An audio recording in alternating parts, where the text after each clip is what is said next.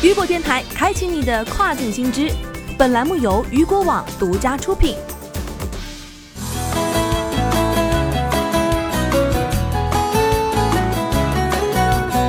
各位早上好，我是大熊。今天是八月二十八号，星期五，农历七月初十。今天跨境电商圈又发生了哪些事儿呢？接下来的时间，我们一起来关注一下。字节跳动确认 TikTok CEO 凯文梅耶尔辞任。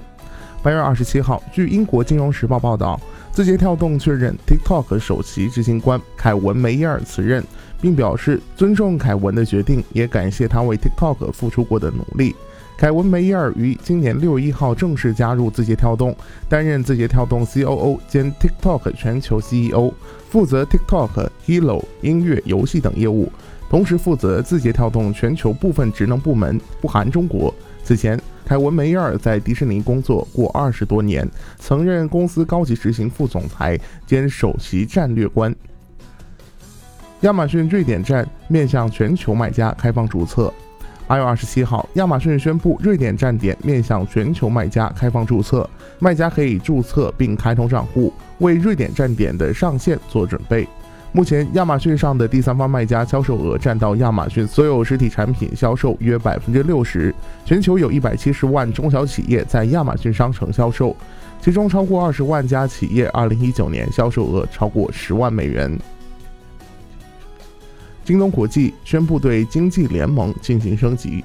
八月二十六号，京东国际目前宣布对经济联盟进行升级。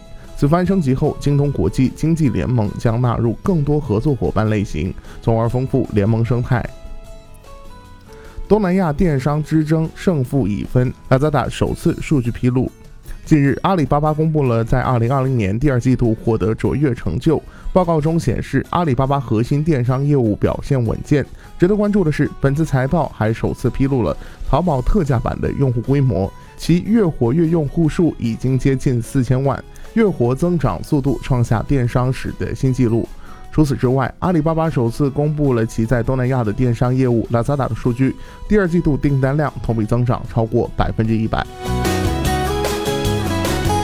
好的，以上就是今天雨果电台给您推送到最新一期的招文跨境。想要了解更多跨境电商的实操干货，也欢迎您继续关注到雨果网。我是大熊，我们明天见，拜拜。